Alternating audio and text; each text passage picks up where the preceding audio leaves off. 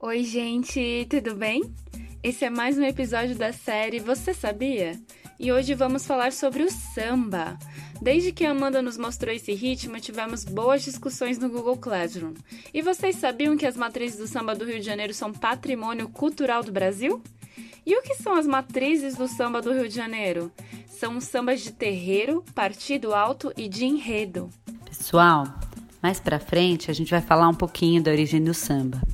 Mas ele toma essa forma que a gente conhece no início do século XX, né? Então 1900, 1910 e 1920. Lembra daquele samba que a gente viu em aula do Donga pelo telefone? O chefe da folia pelo telefone manda me avisar que com alegria não se questione para se brincar. Então, o Donga gravou esse samba em 1916, 1917, né, no Rio de Janeiro. Importante falar também que a gente está localizando esse samba no Rio. Então, porque a gente tem uma cultura de samba no país inteiro, né? Mas ela toma, toma formas um pouco diferentes, dependendo da região. Então, em algumas regiões do Nordeste, ele vai se parecer mais o co- com o coco. Lembra do Jackson do Pandeiro, homenageado na festa junina do ano passado? Então, ele é um grande sambista também. E aí percebam como é um pouco diferente do samba carioca. É samba que eles querem, eu tenho. É samba que eles querem, lá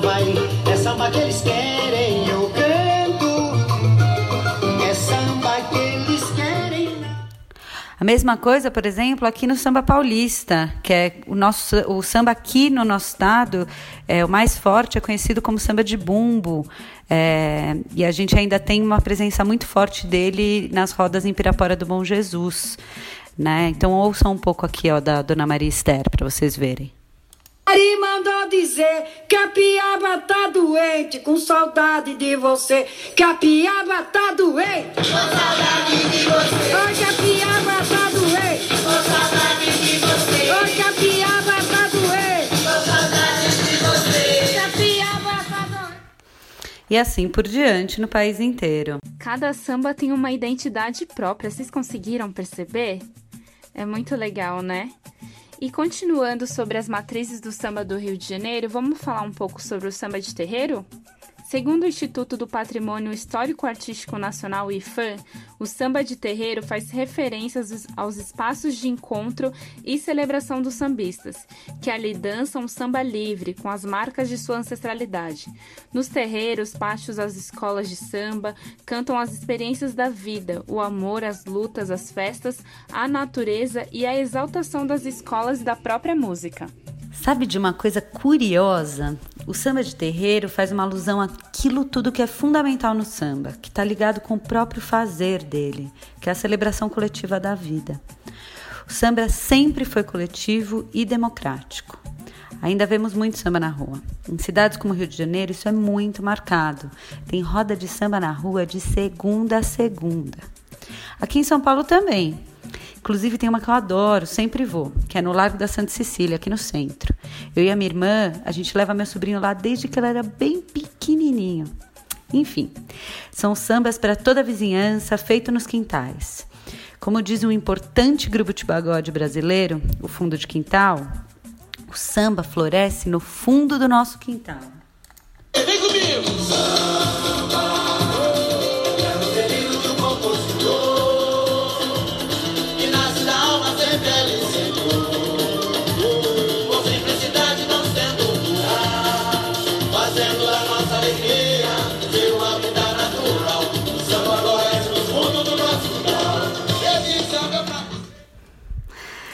Legal, né?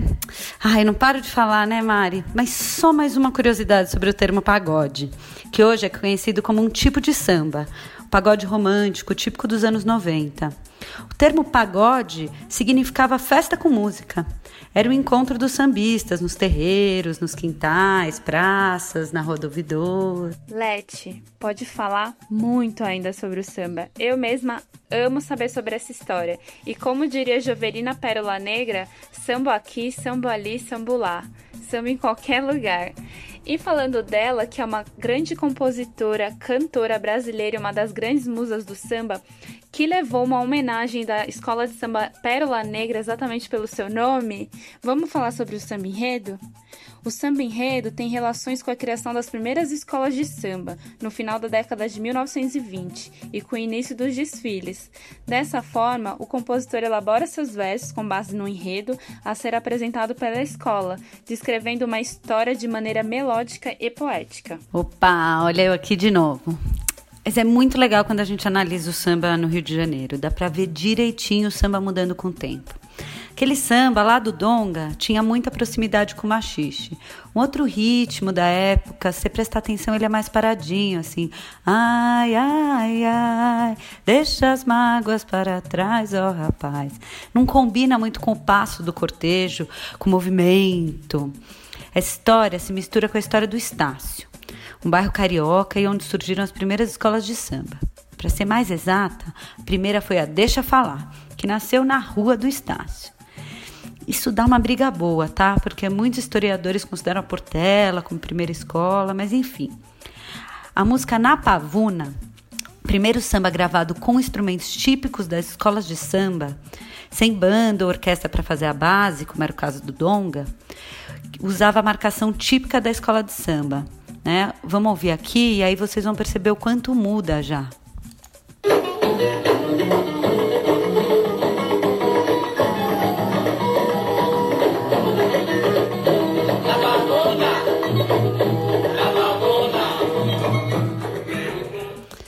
Então, e esse samba foi gravado em 1929, né? Então, olha como já tinha aí uma presença forte dos instrumentos do samba enredo.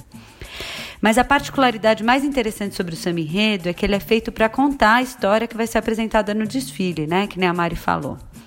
Então, além do movimento, que é próprio de um desfile, ele é feito para ser cantado por um coro de milhares de pessoas, em cortejo, andando. Por isso que ele tem essa força e por isso que ele tem esse jeitinho diferente. Olha aqui esse samba enredo da Império Serrano de 1982, marcando o ritmo do samba.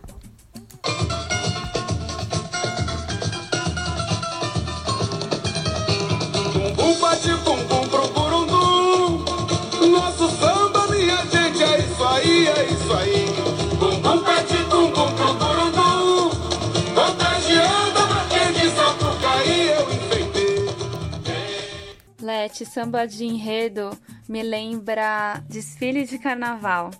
Durante quatro anos eu fui da bateria da Escola de Samba Águia de Ouro aqui de São Paulo. Foi muito emocionante participar desse processo. Realmente tem muita história e tem muitas memórias envolvidas nesses sambas. Bom, a gente falou um pouco sobre a origem do samba, o samba de terreiro, o samba enredo. Bora falar de partido alto então. O Partido Alto é marcado pelos versos de improviso. Nasceu das rodas de batucada, onde o grupo marca o compasso batendo com a palma da mão e repetindo o refrão e inventando estrofes, segundo um tema proposto. Vocês chegaram a fazer alguns improvisos, vocês lembram? Partido Alto, ele é um dos primeiros tipos de samba registrados nessa historiografia. É um canto de desafio, vem da mesma tradição do repente, do coco de embolada e vai desaguar até nas nossas batalhas de rap. A partir dos versos cantados, batucadas e danças, o samba revive as heranças que os negros trouxeram da África. Bom, os batuques próprios do ritmo surgem dos batuques centro-africanos, mais especificamente das regiões onde se localizam Congo e Angola. Mas aqui no Brasil isso vai se redefinindo de várias maneiras. Por isso temos as muitas variedades do que a gente chama de samba. Mais importante é entender que sua tradição está sempre presente nas camadas populares. Bete Carvalho, conhecida como, a, como a madrinha do samba, fala e canta sobre o poder transformador do samba. O samba não vai morrer, veja o dia ainda não raiou. O samba é o pai do prazer, o samba é o filho da dor,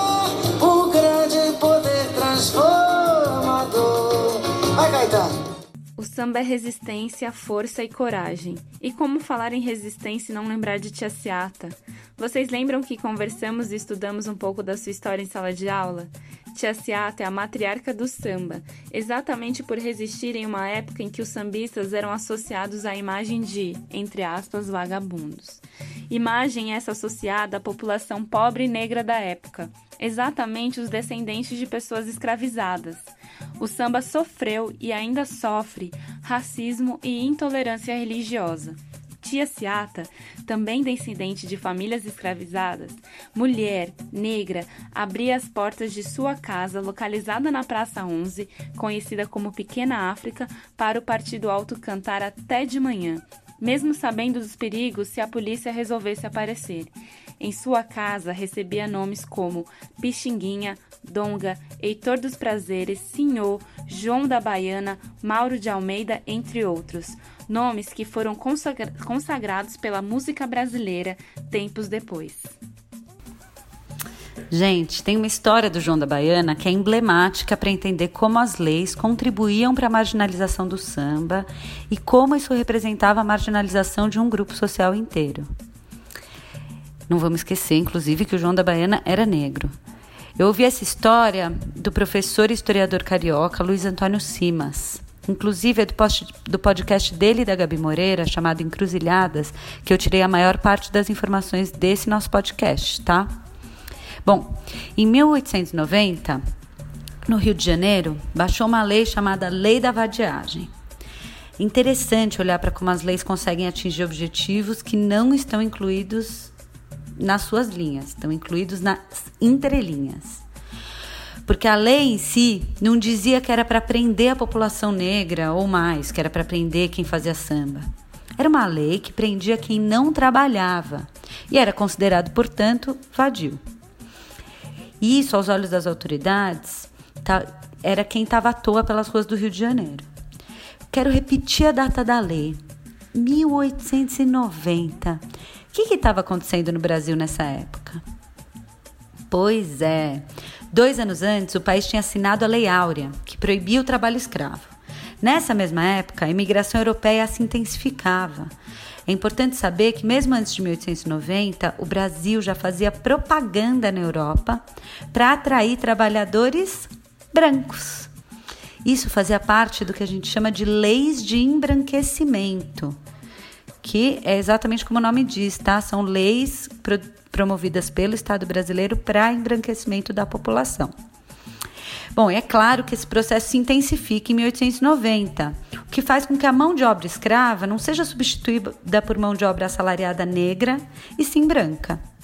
Dito isso, tente imaginar a cor das pessoas que estavam sem trabalho no Rio de Janeiro na época da lei de vadiagem. O João da Baiana era um deles. Ouve aí a música dele mesmo. Meu Deus, eu ando com sapato furado. Tenho a mania de andar engravatado. A minha cama. Acontece que esse cara aí João da Baiana, importante sambista brasileiro e frequentador da casa da grande tia Ciata, foi preso e enquadrado na lei de vadiagem quando andava na rua com seu pandeiro. Lei que, em teoria, não estava lá para criminalizar o samba, lembra?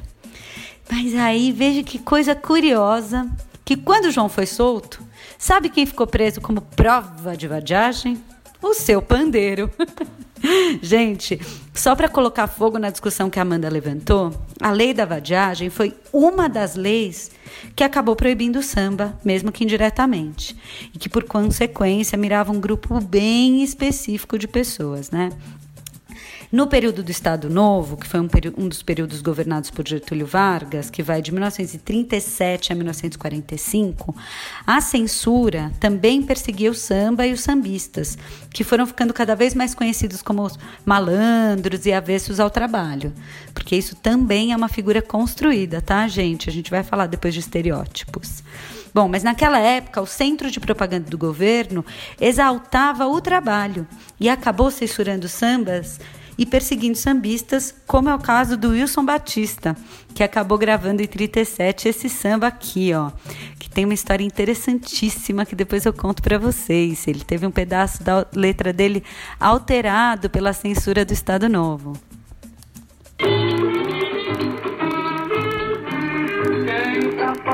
Que tem razão. Eu digo e não tenho medo de errar. Nossa, se formos contar quanta história que o samba carrega, ficaríamos horas ouvindo esse podcast. Que bom que as letras dos sambistas carregam muitas dessas histórias em seus versos.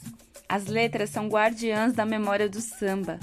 Hoje o samba é símbolo da nossa nação e temos o dever de valorizar essa cultura negra, passando para as futuras gerações suas conquistas, lutas e histórias.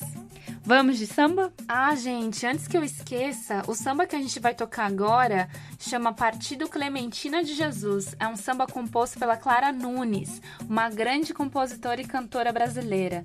Clementina de Jesus foi uma grande sambista e cantora brasileira também. Ela era conhecida como Quelé e nasceu no Rio de Janeiro. Que cidade incrível, né? Vamos ouvir? Não vadeia Clementina. Foi feita pra vadiar. Não, não vadeia Clementina. Fui feita pra vadiar, eu vou. Vou vadiar, vou vadiar, vou vadiar, eu vou. Vou vadiar, vou vadiar, vou vadiar. Energia nuclear. O homem subiu à lua. É o que se ouve falar, fome continua. É o progresso, tia Clementina. Trouxe tanta confusão. Um litro de gasolina por 100 gramas de feijão. Não, não vadeia Clementina. Oi, fui feita pra vadiar. Não, não vadeia Clementina. Fui feita pra vadiar. Eu vou vadiar, vou vadiar, vou vadiar, eu vou.